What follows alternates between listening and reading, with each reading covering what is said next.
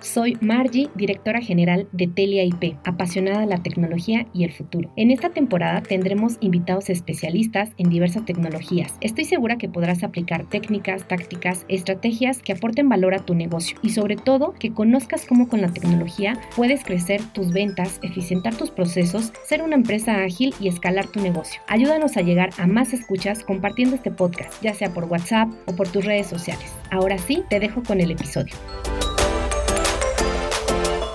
Entonces, para mí el fracaso es realmente como un catalizador de nuevas oportunidades, más bien.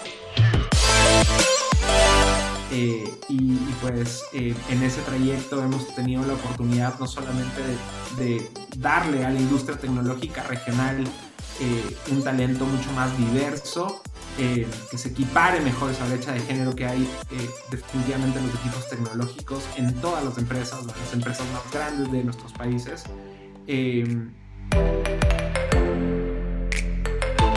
Y además creemos que el rol de la mujer es súper importante en, un mundo futuro en donde la tecnología juega un rol clave, ¿no?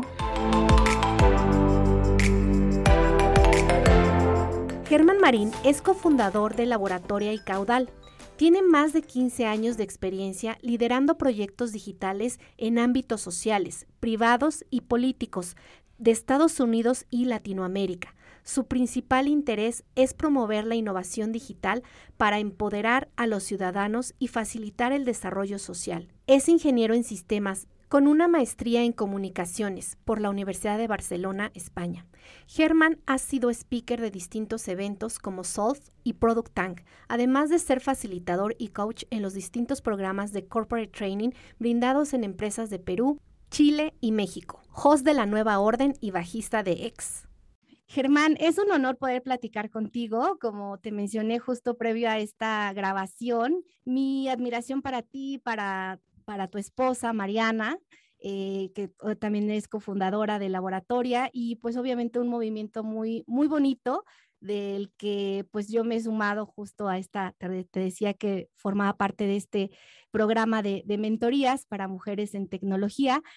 Y bueno, pues me gustaría iniciar, iniciar, eh, bueno, iniciar con algunas preguntas sorpresa, que es nuestra sección inicial, ¿te parece?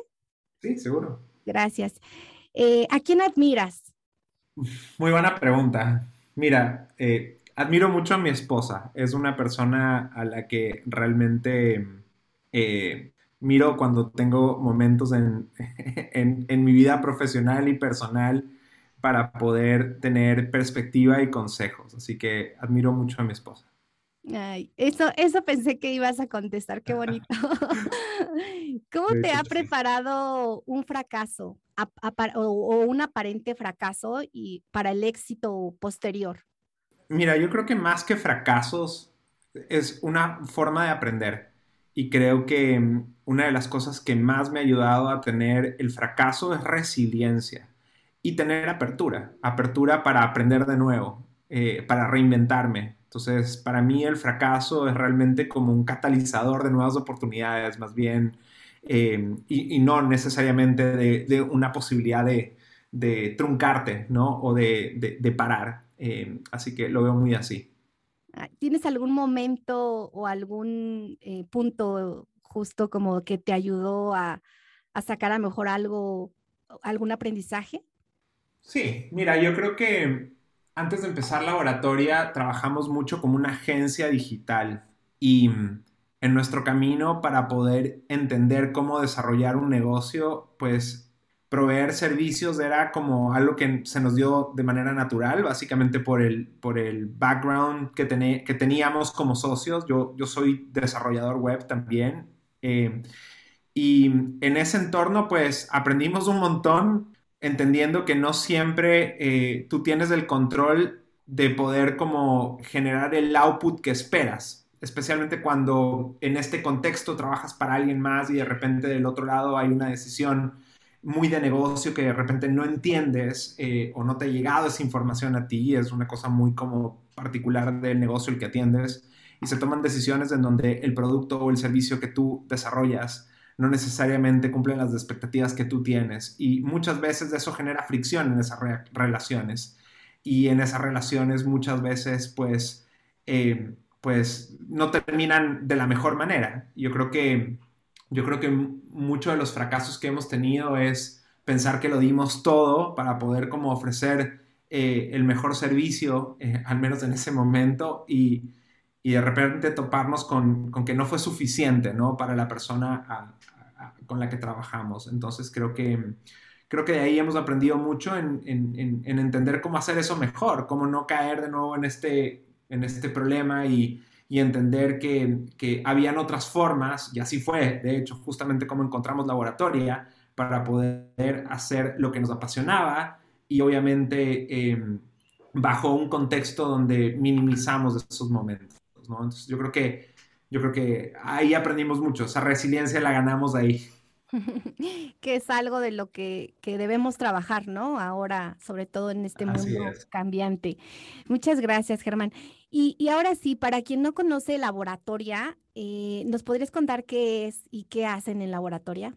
Sí, eh, bueno, Laboratoria es básicamente un bootcamp para mujeres. Eh, básicamente lo que hacemos es que identificamos talento femenino que no ha podido acceder necesariamente a otras oportunidades eh, educativas para poder prepararse eh, como desarrolladoras web o como eh, diseñadoras de experiencia de usuario y de esa manera poderse conectar con, un, pues, con una industria tecnológica que necesita talento femenino justamente para equiparar pues, géneros dentro del contexto tecnológico, ¿no?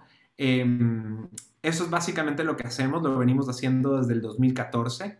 Hemos entrenado a más de 2.000 mujeres, eh, más de 30.000 mujeres aplican cada año a laboratoria eh, y, pues eh, en ese trayecto hemos tenido la oportunidad no solamente de darle a la industria tecnológica regional un talento mucho más diverso, eh, que se equipare mejor esa brecha de género que hay eh, definitivamente en los equipos tecnológicos en todas las empresas o en las empresas más grandes de nuestros países.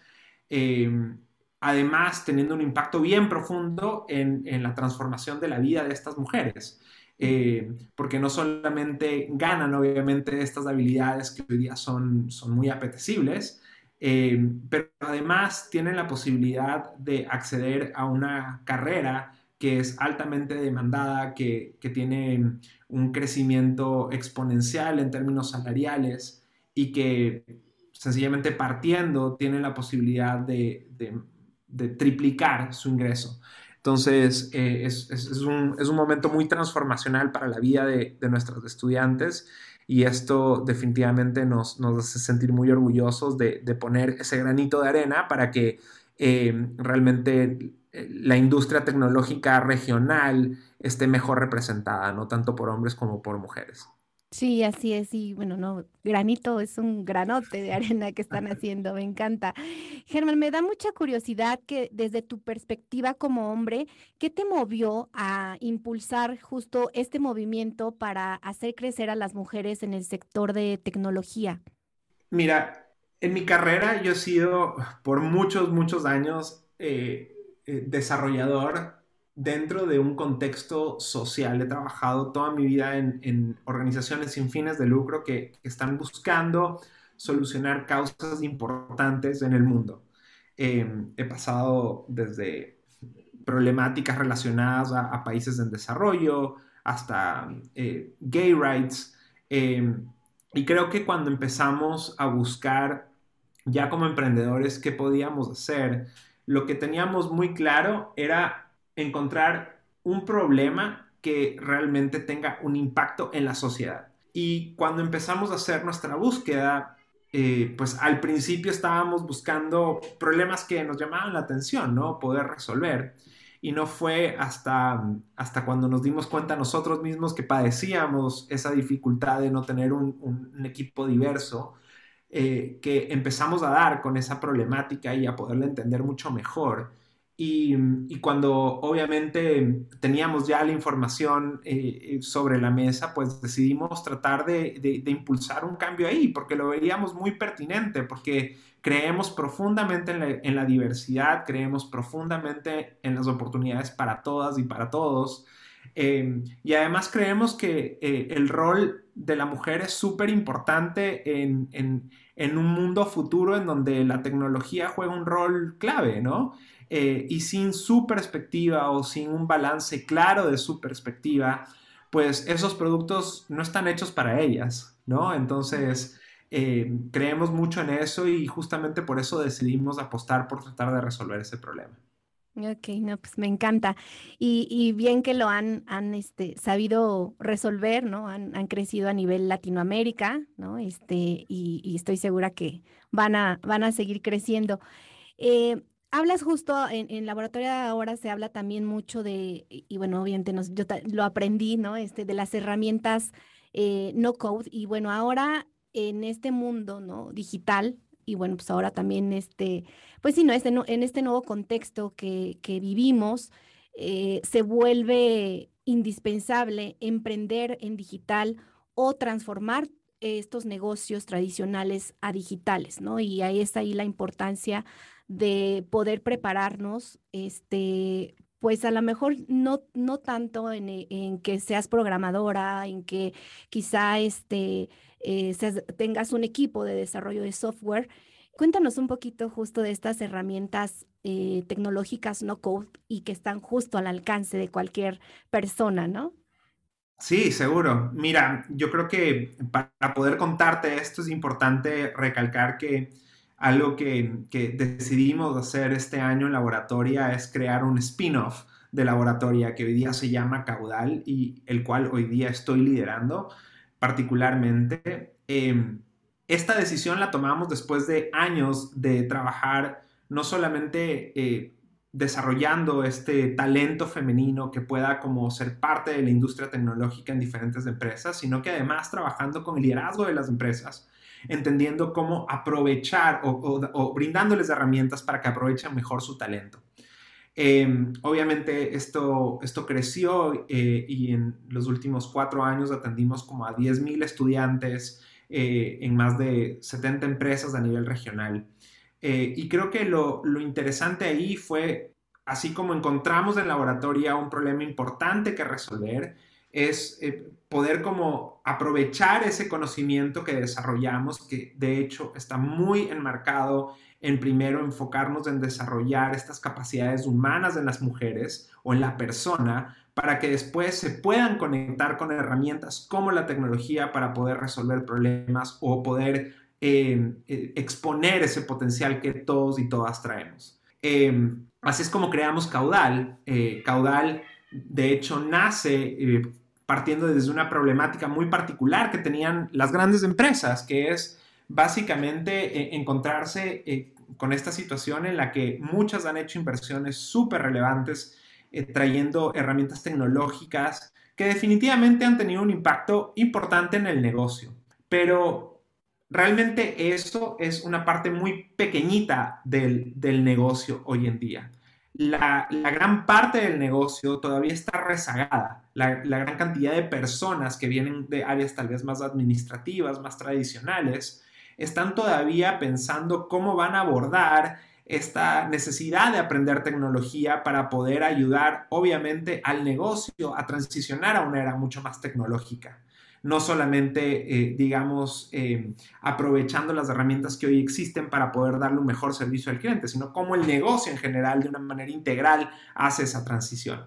Y así es como, eh, pues, decidimos como trabajar en Caudal trabajando con estas personas que realmente lo que necesitan es poder aprovechar muchísimo mejor estas capacidades humanas que traen para poder romper el miedo, para poder decidir usar tecnología y conectarlas con herramientas digitales simples que hoy día están dentro de las herramientas no code justamente para poder generar más valor y poder crecer en su trabajo. Porque lo que sí es claro es que hoy día todas y todos nos encontramos en una carrera eh, fundamental para poder mantenernos vigentes en una era que ya cambió, una era en donde la tecnología juega un rol eh, clave para que podamos realmente proyectar ese potencial y ese talento que tenemos. Y si no la sabemos usar, si no la sabemos aprovechar, ni siquiera en función del negocio, pero en el trabajo diario que yo hago, obviamente hay una oportunidad importante de que estas personas eventualmente pierdan su empleo, ¿no? Así que eh, en Caudal decidimos enfocarnos en ese tipo de tecnología, pero siempre conectada con esta habilidad que traen las personas, que son eh, estas habilidades adaptativas. Eh, para quienes no conocen esto, las habilidades adaptativas parten de lo que se llama el coeficiente de adaptabilidad en las personas, que es algo así como el IQ, con la diferencia que es un rango y que es dinámico en el tiempo, a diferencia del IQ, que es algo estático, que está en ti y que lo mides una vez y ese es como tu coeficiente para el resto de la vida. Las habilidades adaptativas o el coeficiente de adaptabilidad es algo que tú puedes ir midiendo en el tiempo y realmente va variando en la medida en la que vas transicionando en las experiencias y en el contexto que vives. Entonces, para nosotros, hoy, en el contexto que estamos viviendo, pues la gente necesita aprovechar esas habilidades adaptativas, ese coeficiente, ¿no? Eh, y los negocios además tienen que entenderlo. ¿Para qué? Para que eso se canalice en primero romper esos miedos, esos paradigmas esas trabas que puedan tener las personas que no están en las áreas más tecnológicas del negocio para poder decidir transicionar a usar estas herramientas maravillosas que se llaman hoy día no code, que están en todos lados y que no cuesta nada aprender a usarlas, ¿no? Y con eso definitivamente transformar cómo hacen su trabajo y de esa manera obviamente acercarlas mucho más eh, y más rápido también a este mundo más tecnológico en el que vivimos. Sí, no, definitivamente. Y permíteme, permíteme citarte en uno de tus artículos que, que leí, dices, necesitamos desarrollar capacidades para nuevos roles y construir modelos de formación que nos ayuden a suplir esa demanda de profesionales, ¿no? Creo que es algo de lo que acabas de, de justo explicar muy bien, pero ¿cómo, ¿cómo, un líder de una pequeña empresa puede llevar a cabo este, justo este reto, este desafío? Muy buena pregunta. De hecho, eh, lo más importante de nuestro trabajo ha sido poder identificar que hay maneras de simplificar este proceso y partir de lo que haces todos los días. Obviamente, el primer paso es confiar en ti, tener como la capacidad de autoconocerte y de entender ¿Qué es lo que necesitas para dar ese paso de romper el miedo con la tecnología, para empezar a explorarla? Y una vez que lo haces, lo más importante es poder entender qué en tu negocio, no importa si esto es grande o pequeño, puede ser tu tarea diaria, qué puedes definitivamente identificar para usar tecnología para poder simplificarlo. Una de las grandes dificultades que tienen los pequeños negocios, principalmente los microempresarios, es que no tienen tiempo. Y ese, esa falta de tiempo muchas veces está conectada con la falta de tener mejores herramientas para operar el negocio. Y eso se puede resolver aprovechando este tipo de tecnología para poder identificar cómo organizar mejor tu inventario, cómo aprovechar mejor eh, el tiempo y los recursos que tienes en tu negocio para poderlos eh, no sé, analizar mejor en un dashboard o de repente entender mejor cómo poder estructurar tus productos para poderlos ofrecer a través de un e-commerce que te permite obviamente catapultar tus productos a un mercado mucho más amplio, ¿no? Entonces, para nosotros, eh, la gran oportunidad que hay en los pequeños negocios es poder identificar esas oportunidades que hay dentro de la parte operativa del mismo que pueden ayudar a reducir obviamente desperdicios que después pueden traducirse en darle a estas personas más oportunidades para salir a buscar nuevas oportunidades para vender o una oportunidad de crecimiento o reforzar su capacidad operativa para poder tener eh, un mejor perfil para presentarse ante una entidad financiera que le puede dar un crédito que va a permitirle hacer crecer su negocio. Entonces, para nosotros, eh, estas herramientas no code, pero principalmente la capacidad de romperle ese miedo a la tecnología, de adaptarse al cambio que necesitan las personas, es la clave para hacer que estos pequeños negocios se vuelvan mucho más competitivos. porque lo maravilloso de la era que vivimos es que ya no necesitamos en gran medida a desarrolladores para poder solucionar ese tipo de problemas. Entonces la tecnología se vuelve una herramienta fundamental para crecer, para, para, para ir a buscar esas oportunidades que van a cambiar la trayectoria de, estos, de estas microempresas. Sí, no, definitivamente. Eh, encontrar justo, eh, bueno, más bien tomar esa, esas, estas herramientas a nuestro favor, que definitivamente tienen muchísimos beneficios para, para nuestros negocios. Y te cito nuevamente, eh, y justo creo que tiene que ver con algo que, acabas de comentar, la mentalidad de crecimiento, la mejora continua y una cultura para aprender deberán ser parte de nuestro ADN como individuos. ¿Qué debemos hacer para, para, crear, para crear y lograr mantener justo una mentalidad de crecimiento y esta cultura de aprendizaje en nuestras, en nuestras empresas? Primero, eso es un gran reto todavía porque creo que eh, lamentablemente mucho del enfoque que hemos tenido para poder construir esas capacidades que necesitan los negocios han estado puestas en las cosas duras, en, en, la tecnología o en la metodología o en la infraestructura, ¿no? Y nos hemos olvidado de las personas. Y eso lo que ha creado, primero es como una, un, un miedo, un miedo en la gente, ¿no? Decir, wow, o sea, si yo lo que necesito es aprender más tecnología para poder ser más competitivo y agregar más valor en mi trabajo, no sé cómo voy a hacerlo porque yo no tengo ese background, ¿no? No, no sé, no sé cómo llegar ahí, ¿no? Entonces se crea un miedo que, que, que además te trunca esa posibilidad de tener esta apertura para decidir, bueno, de repente hay una forma en la que puedo aprender hoy, ¿no? Un montón de gente se convierte en, desarrollador hoy en día eh, con un background totalmente distinto, ¿no?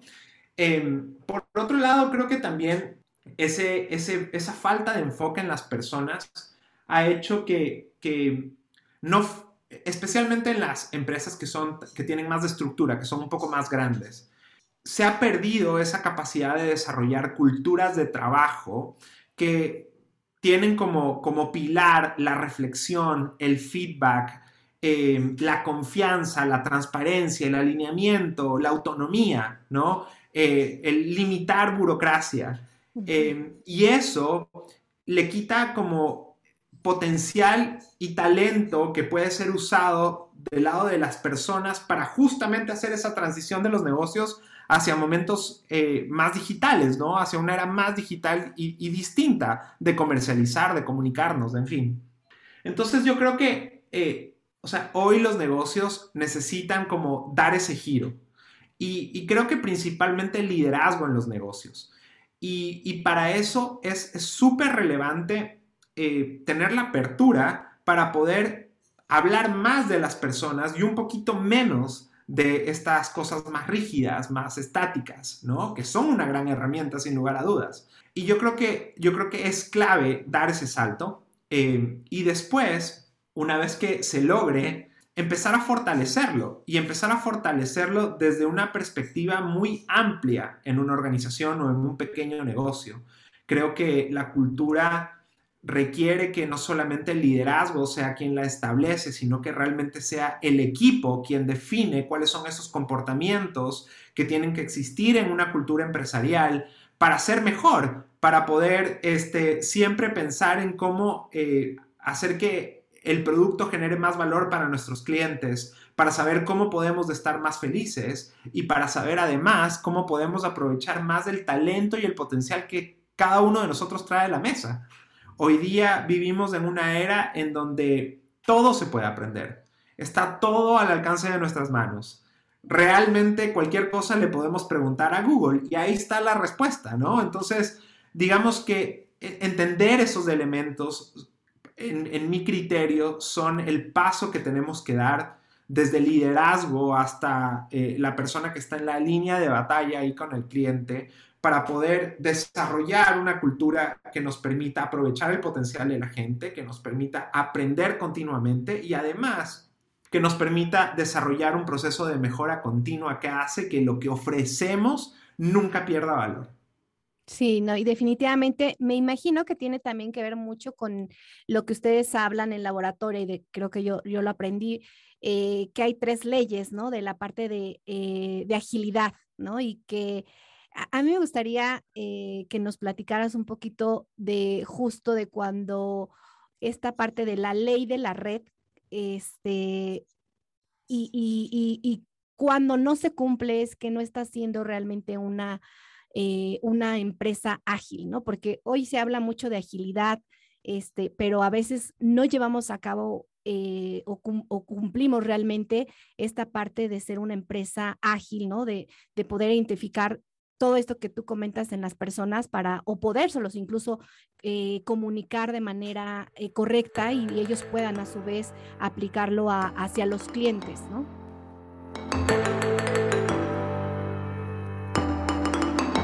Espero que estés disfrutando y aprendiendo mucho sobre este tema. No olvides que TLP es un aliado tecnológico comprometido con ser tu guía para la implementación y adopción de tecnología en tu empresa, ofreciendo herramientas y soluciones tecnológicas adecuadas y necesarias para entrar a esta nueva era digital. Nuestros servicios y soluciones se basan en cuatro pilares principales: continuidad del negocio, productividad, seguridad de la información e innovación tecnológica. Visítanos en telia-medioip.mx para que conozcas todas nuestras soluciones y servicios que te ayudarán a reinventarte, pues hoy tu empresa necesita adaptarse a los nuevos desafíos de innovación y tecnología y nosotros te queremos ayudar a resolverlos.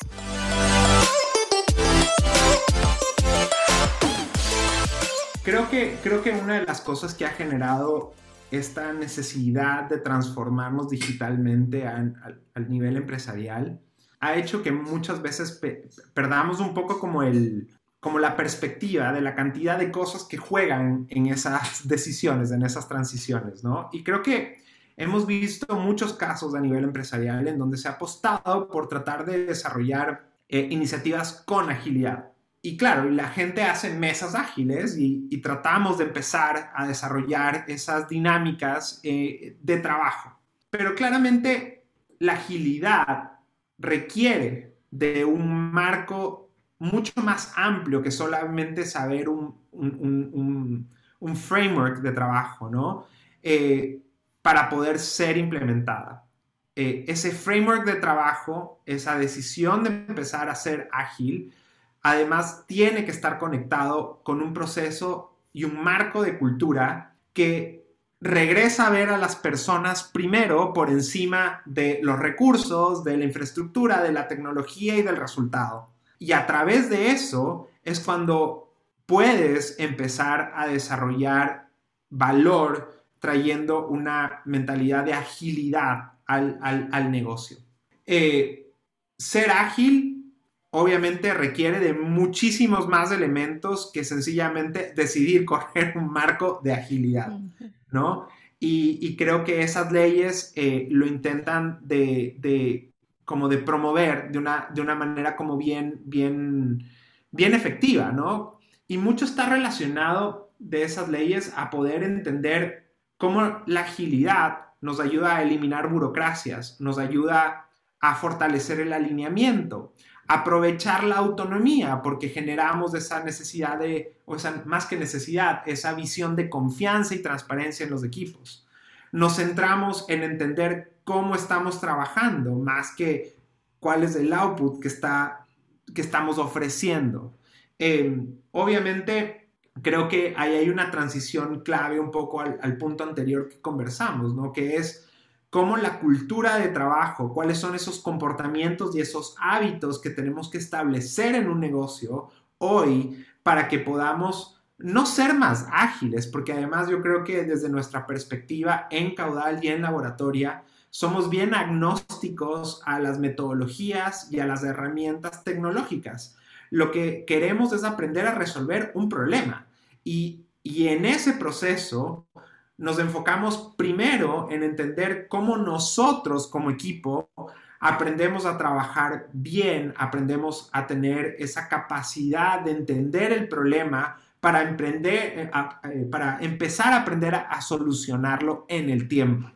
Y creo que de ahí salen varios elementos que pueden estar dentro del mundo de la agilidad, que pueden estar dentro del mundo del user-centric design, de pues design thinking, eh, lean, en fin, mezclamos todo esto, pero siempre bajo valores y principios culturales que rigen esos comportamientos y esos principios, esos hábitos que tenemos que tener todas y todos para interactuar en función de resolver un problema. Claro. Lo veía un poco por ahí. Sí, muchas gracias ya para ir cerrando y quiero ser muy respetuosa de, tu tiempo, me gustaría un poquito que nos hablaras de la parte de liderazgo, tú como, como líder, eh, ¿cómo conectas con tu equipo? ¿Cuál ha sido eh, justo este, eh, este reto que has enfrentado? ¿Cuál ha sido el, mayor desafío a lo mejor como líder que has enfrentado durante este nuevo cambio ¿no? del mundo? Mira, yo creo que varias cosas. O sea, creo que hoy día como líderes vivimos en un momento bien, vivimos un momento bien particular, porque siento que, siento que a veces es, es complicado y a veces puede pasar desapercibido ese, ese tiempo que tenemos que darnos realmente para poder regresar a ver a las personas. O sea, yo creo que la pandemia ha hecho muy evidente que, que o sea, que, la presión del tiempo, que la presión de los resultados no tiene ningún sentido si es que la gente al final que está atrás de todo esto no está bien. Y en mi caso, y en el caso del liderazgo de laboratoria, hemos sido, hemos tratado de ser muy conscientes con eso, desde entender cómo encontrar mejores mecanismos para empatizar, para poder tener diálogos mucho más abiertos, mucho más transversales, eh, para poder tener una idea muy clara de cuál es ese sentimiento que más eh, fuerte tiene cada uno de nuestros colaboradores y colaboradoras.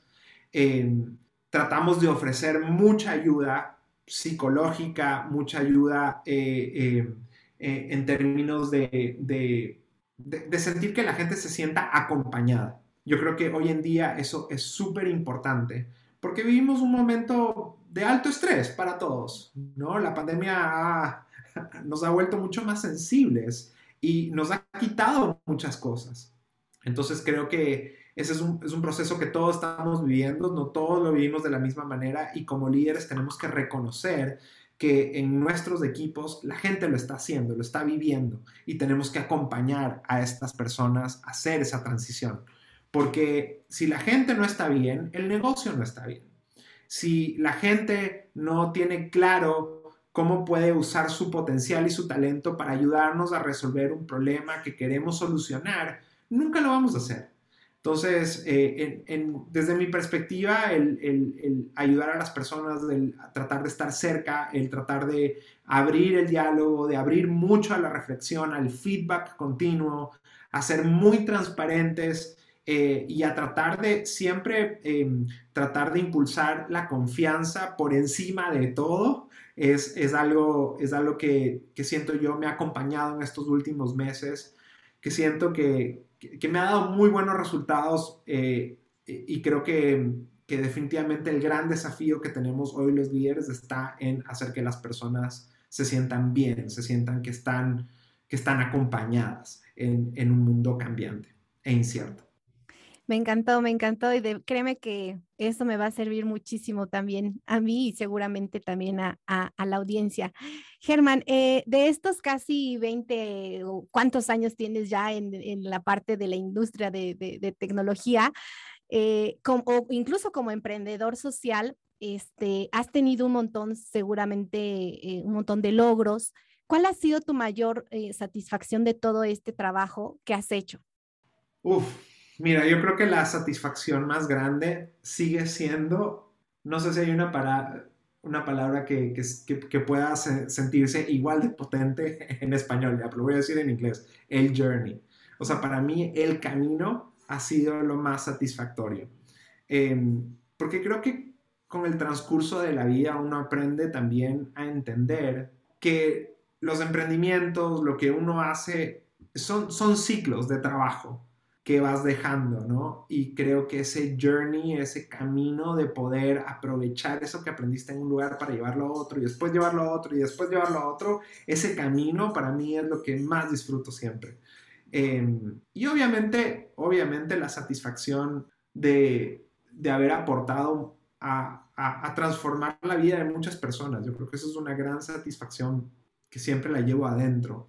Pero creo que, creo que, creo que el camino es para mí lo más satisfactorio, ¿no? Es poder tener todas esas sensaciones, de esos sentimientos encontrados, ¿no? En los momentos de, de más estrés, pero también en los de más alegría, de ver que podemos hacer cosas increíbles con el equipo, ¿no? Pero también en los momentos en los que el equipo no se siente bien y tiene que, tiene que, tenemos que acompañarlo, ¿no? Yo creo que para mí eso es lo más importante. Me encanta. Y si tuvieras que quedarte con tres aprendizajes que ha dejado justo tu camino de emprendedor social, ¿cuáles te queda, ¿con cuáles te quedarías? Em, el primero sería, nunca dejes de ofrecer tus ideas, así creas que suenen estúpidas. Eh, el segundo creo que sería la gente es lo más importante, el, equipo, el equipo es lo más importante. Y el tercero es, acompáñate siempre, no solamente de grandes socios, pero de buenos amigos. El camino es complicado y necesita siempre un buen acompañamiento. Germán, me gustaría cerrar con un mensaje que quisieras compartir, sobre todo a estos hombres, ¿no? Que nos escuchan y, justo con, con, esta, reitero tu perspectiva, de ver a las mujeres en, en un mundo todavía desigual, ¿no? Porque eso es una, una realidad. Y, y, no nada más en la, en, el, en la industria de TI, ¿no? Sino en general. Yo creo que, yo creo que, yo creo que el tiempo, el conocimiento, eh, la oportunidad que hoy tenemos, además de poder acercarnos a entender contextos distintos a través del Internet, a través de, un mundo que cada vez está más conectado y que, tenemos cada vez más la posibilidad de viajar, de conocer, de entender, de estar en esos lugares, hace evidente que no todos nacemos eh, con las mismas oportunidades. Y creo que partiendo de ahí es relevante romper con eso, ¿no? Como hacer que, eh, hacer evidente esa, esa perspectiva, ¿no? Y, y, creo que siempre es importante partir por las cosas que tal vez son, son más, tal vez como más tangibles lograr. Y yo creo que traer a más mujeres a espacios de liderazgo, a espacios tecnológicos, espacios en donde están poco representadas, es una tarea que tal vez no es tan, tan compleja como resolver otros problemas tan complicados que tenemos en el mundo y que haría una gran, gran diferencia para todas y para todos. Servirnos de servicios y productos que están pensados de manera igual eh, por hombres y para y mujeres, creo que es fundamental porque eso va a ayudar a resolver otros problemas que se pueden resolver con estas cosas, ¿no? Y creo que, creo que es esencial darle ese espacio eh, eh, que nosotros estamos tratando de, de, contribuir desde el lado de laboratoria a la mujer en el mundo tecnológico, principalmente por eso, porque el mundo que está aquí adelante nuestro es un mundo en donde la tecnología va a ser clave para todo y esa tecnología tiene que representarnos, como eventualmente tiene que representar a las personas que tienen discapacidades, como tiene que representar a las personas LGTBIQ, em, eh, como tiene que representar a, a todas las minorías. O sea, tenemos que tener la capacidad de poder poner en la misma mesa a pensar en esas soluciones a gente diversa, distinta, porque ahí es donde sacamos el mayor potencial de esos productos y de esos servicios y así es como podemos resolver problemas bien complejos. Sí, Germán, me encanta lo que, me, encantó tu mensaje. Gracias por tu tiempo y por compartir esa pasión eh, desbordante de aprendizaje. Estoy segura que Laboratoria, que Caudal eh, lograrán eh, presencia e impacto mundial, ¿no? Felicidades nuevamente por estos dos grandes movimientos. ¿Y dónde puede conectar contigo o con Laboratoria, con Caudal? Seguro. Mira, eh, laboratoria en nuestro website, laboratoria.la, en caudal, caudal con K.la. Y pues yo trato de compartir todo lo que puedo eh, en relación a lo que hacemos en mis redes sociales. Eh, realmente la que más uso es LinkedIn, así que si me buscas en LinkedIn como Germán Marín, estoy por ahí. Feliz de poder conversar con, quien, con quien se anime a hacerlo. Soy una persona que, siempre está buscando ideas y relacionarme con gente que esté dispuesta como a, aprender. Así que feliz de, de, poder compartir. Muchas gracias, Germán. Bonito día. Muchísimas gracias a ustedes.